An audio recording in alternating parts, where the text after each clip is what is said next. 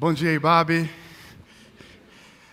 Mais um domingo de celebração, de adoração, de celebrarmos o nome do nosso bom Deus e para continuarmos espalhar no mundo sinal de bondade, sinal de bem.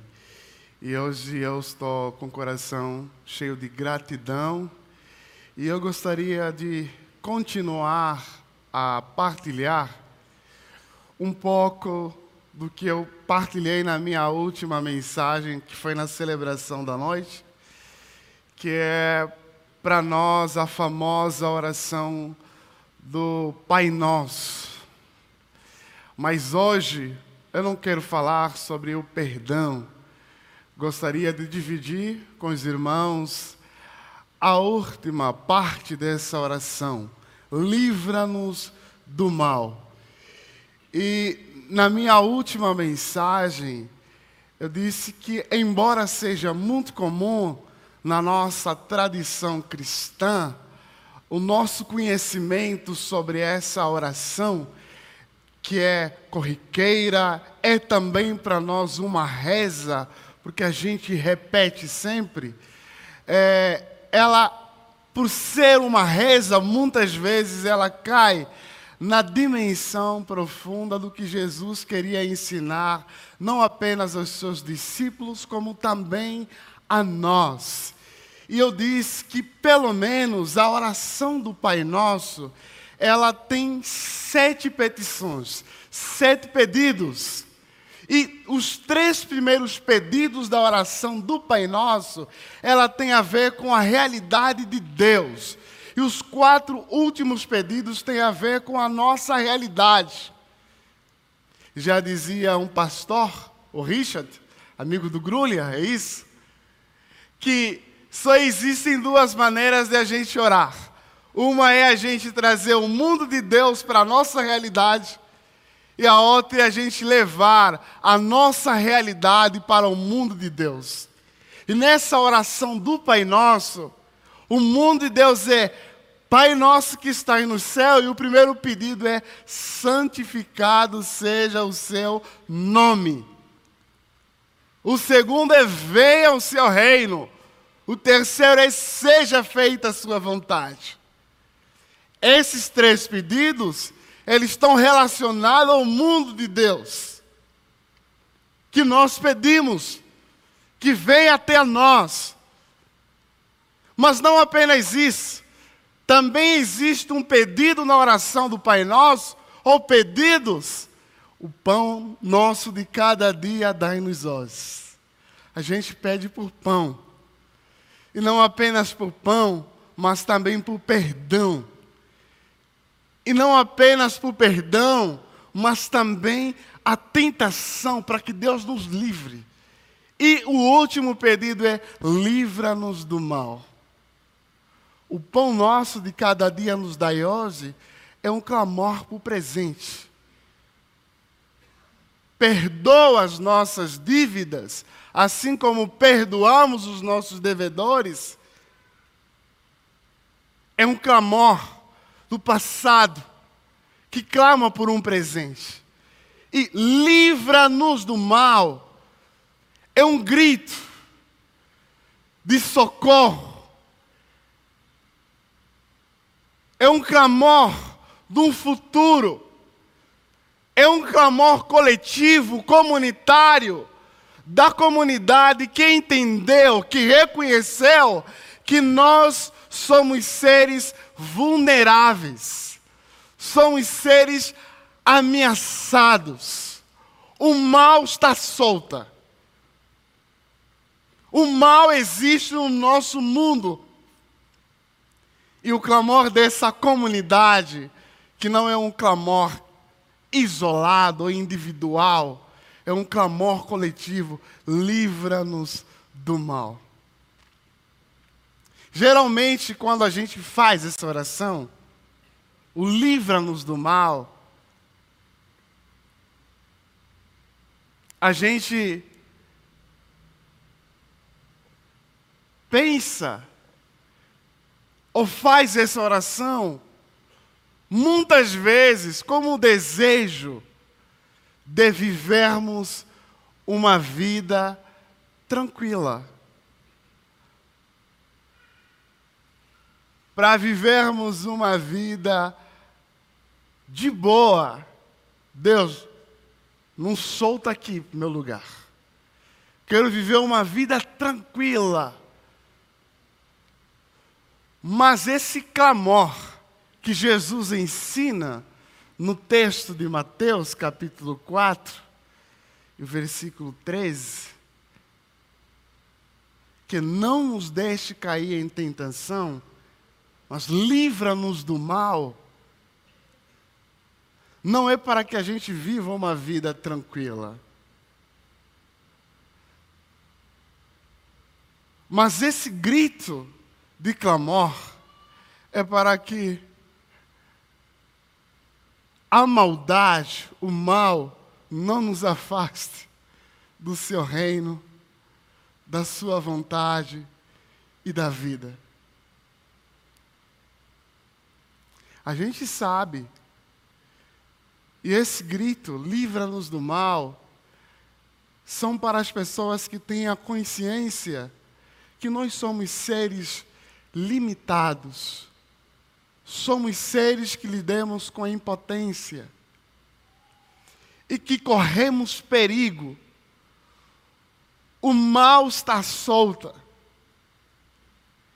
Embora a Bíblia não tenha uma preocupação primária de dar uma explicação metafísica do problema do mal, ou uma explicação ontológica do mal, qual a origem do mal, por que o mal. A Bíblia tem muito mais uma preocupação de mostrar que o mal está ali.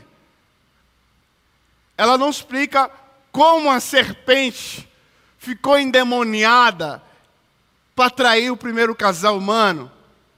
Mas ela fala que a serpente estava aí, na existência. E a Bíblia não tem preocupação primária de dar a justificativa metafísica do problema do mal. Mas Deus está muito mais preocupado em mostrar para nós, revelar a nós o que Ele está fazendo o que ele vai fazer e o que ele já começou, inclusive, a fazer a despeito do mal. E não apenas o mal causado por esse ente espiritual que nós chamamos de maligno.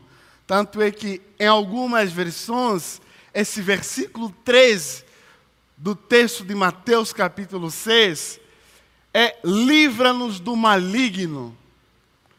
Que é a ideia que existe um ente espiritual, existe uma força espiritual, existe uma persona espiritual que se opõe ao reino de Deus, à sua vontade.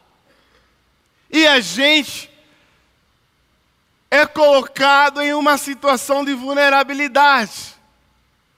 E esse clamor, livra-nos do mal, não é apenas para dizer para nós que o diabo existe, o maligno existe, mas o mal também, ela é presente no nosso mundo por causa da nossa criação que está corrompida do nosso mundo limitado.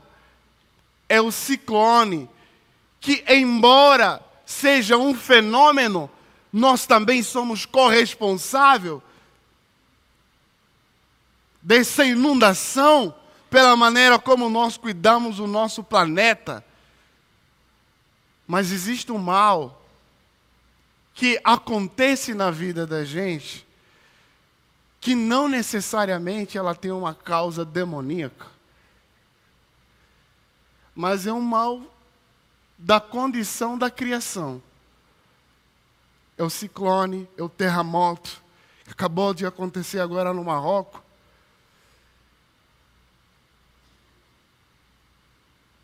Mas não apenas isso. O mal acontece no nosso mundo porque nós somos seres que somos habitados também por luz e sombra. Somos seres ambíguos,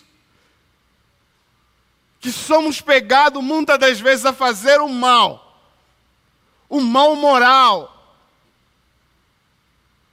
Nós somos seres que produzimos o holocausto, o genocídio da população negra.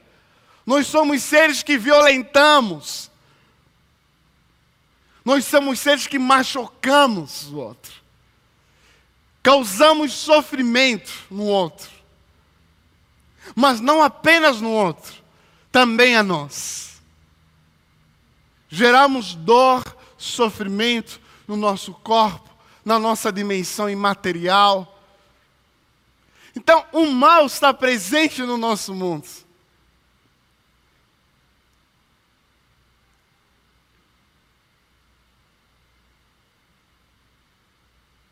Mas o clamor de Jesus que ensina a nós é: livra-nos do mal.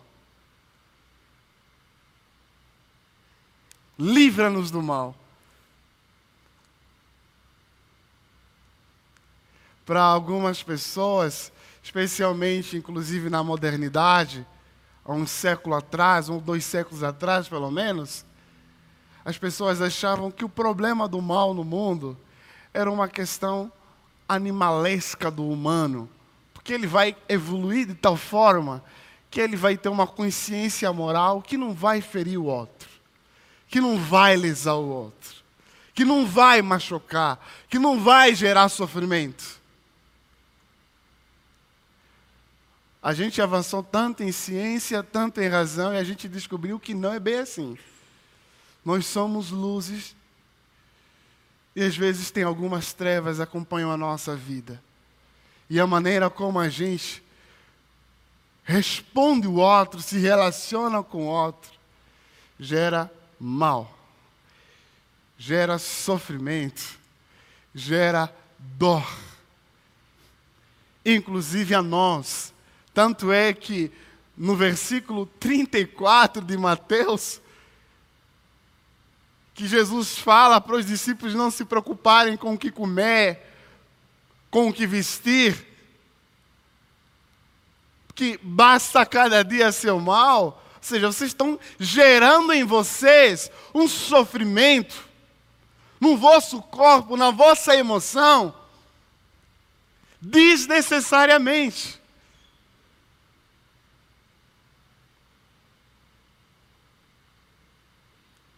E eu tenho pensado como o Evangelho é uma resposta para nós diante do mal. E duas coisas para mim são fundamental.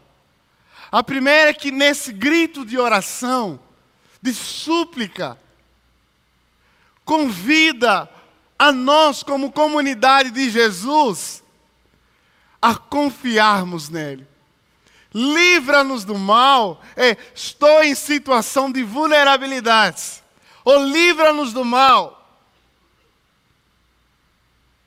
É um convite a confiarmos em Deus. É um convite a se agarrarmos na graça, no amor, para não produzirmos o mal no nosso mundo e o mal em nós. Porque a gente às vezes se percebe mesmo querendo produzir o bem, a gente vê que a gente marca no outro, em nós, dores e sofrimentos. Paulo já falou bem que eu quero fazer, às vezes não faço. Esse mal que eu não quero, isso é que me habita. Então é um clamor, é um grito de socorro. Livra-me do mal. E eu fiquei pensando também que é livra-me de ser mal. De ser mal, não só para o outro, mas de ser mal para mim também. Livra-me de ser mal. E as boas novas de Jesus é que a esperança em relação ao mal nesse mundo não é apenas uma esperança escatológica. É uma esperança que já começou hoje. Existe uma libertação no Evangelho de Jesus a respeito do mal. E nessa oração, primeiro é a confiança em Deus. Mas não é uma confiança que nos faz se entregar apenas em Deus, mas é que nos coloca nesse mundo habitado pelo mal de forma responsável e radical. É a gente se entregar para Deus em confiança e nessa entrega nós termos a consciência que nós somos agora corresponsável com Deus de produzir sinais que retêm o mal no nosso mundo, na nossa comunidade, ao nosso redor. Pedro fala em Atos dos Apóstolos, capítulo 10, ao falar para Cornélio, ele diz que Deus ungiu a Jesus com o Espírito Santo e com poder, e Jesus ia em todo lugar fazendo o bem e curando as pessoas oprimidas pelo diabo. Então o Evangelho não é uma teoria a respeito do mal. O que Jesus mostrou para nós é uma resposta ao mal presente no nosso mundo, ao mal que nos habita, inclusive. E a resposta de Jesus, segundo o relato de Pedro em Atos 10, é: Jesus caminhava em todo lugar produzindo bem. E para Paulo, a única maneira que nós temos de responder ao mal presente no nosso mundo é fazer o bem, é produzir o bem. Romanos capítulo 12, versículo 21, diz que não podemos vencer o mal com o mal, não podemos é, retalhar, não podemos é, ser olho por olho, dente por dente. Eu sei que dá vontade, e às vezes a gente dá aquela vontade de fazer aquela oração, Deus, ou ilumina ou elimina. Dá esse desejo. Às vezes pulsa na gente esse desejo. Mas Paulo diz que não vencei o mal com o mal, mas por bem. E Paulo ainda continua a exultar na comunidade de Tessalônica que a gente não pode construir o um mundo de mal com mal, mas ele chama a gente fazer mal uns aos outros e a todos. Então, livra-nos do mal. É um clamor de nós confiarmos em Deus, que sim, habitamos no mundo aonde o mal está solto. E não apenas o mal causado pelas forças das trevas, não apenas o mal causado pelo ciclone, mas o mal que nós produzimos em nós, no outro. E é socorro, Jesus. Socorro. E não apenas socorro, mas é, dar resposta radical do mal ao nosso redor. E a resposta radical do Evangelho é bem. É a gente produzir bem em nós, ao nosso redor e no mundo. Como o Evangelho é essa resposta não apenas escatológica que a gente sabe. Domingo passado a gente gritou Maranata, Ora, vem, Senhor Jesus, que não estamos dar conta do problema do mal, está solto ainda. Mas essa comunidade da esperança, essa comunidade chamada a resistir o mal e dar sinais de práticas do bem nesse mundo presente. Bem, bem, bem.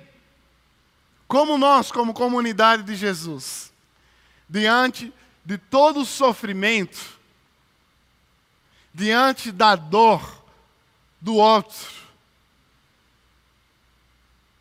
nós somos respostas para esse mal que está solto.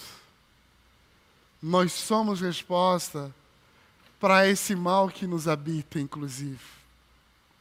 Livra-nos do mal. É esse convite de confiarmos em Jesus. Que sim, estamos num mundo exposto. O mal está solto. Mas essa confiança nos traz de volta no mundo para darmos resposta na nossa relação familiar. Porque às vezes vem aquela resposta dura da esposa e a gente quer dar o troco. E aí o Espírito Santo vem e basta na hora, nos dá aquela força e a gente não retribui. É, Livra-me de ser mal na minha casa. Livra-me de ser mal nos meus ambientes mais próximos. Livra-me. E dê-me potência de ser bem, de produzir bem. Aonde existe injustiça, que sinais de justiças possam se manifestar. Aonde existe ódio, a gente possa manifestar sinais de bem, de amor, de graça. Inclusive que Deus use você naquilo que te incomoda, no seu ambiente de trabalho, no seu ambiente familiar, inclusive na sua cidade. Eu não sei se é problema de acessibilidade que alguém não está tendo, ou algumas pessoas estão sendo excluídas, ou um mal sendo produzido. Que Deus use você para gerar acessibilidade. Eu não sei se existe uma dor profunda que causaram em você, mas que Deus ajude você de forma confiante a produzir bem a partir dessa experiência dolorosa. Eu lembro da figura de José, que foi vendido pelos seus irmãos, foi odiado pelos seus irmãos, foi escravizado, e agora ele está lá, como governador, e ele se depara com essas pessoas que produziram tanto mal na sua vida. E ele vê o bater do coração. Se ainda existem mágoas, rancor. E ele olha para os seus irmãos. Revela a ele o quanto Deus transformou aquele mal que produziram nele em bem, que preservou não apenas José, mas também a sua família. Que a gente tenha discernimento tem a sensibilidade de perceber o mal que nós causamos em nós, inclusive no nosso corpo. Eu sei que para algumas pessoas é difícil a disciplina. E o grito é: livra-me desse mal que eu estou praticando contra o meu corpo, contra a minha alma, contra a minha saúde espiritual, emocional ou psicológica. Livra-me e me dê força para produzir bem. Porque a fala de Pedro é: Jesus foi ungido pelo poder do Espírito Santo e caminhou em toda parte, fazendo bem e curando os oprimidos do diabo. Que isso seja a nossa visitação, que o Espírito Santo, a divina Ruá, continua habitando em nós e nos faz produzir nas nossas experiências, nos lugares aonde caminhamos, práticas do bem. Práticas do bem.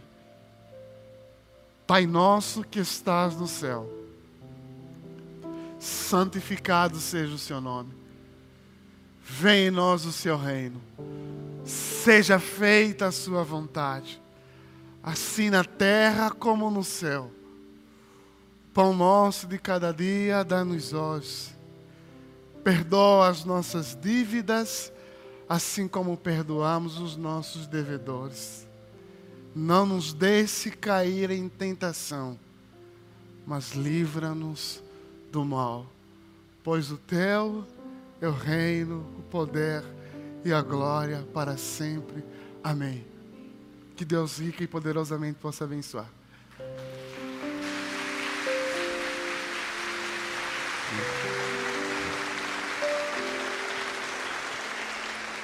Eu te convido a se colocar de pé e a continuar esta oração.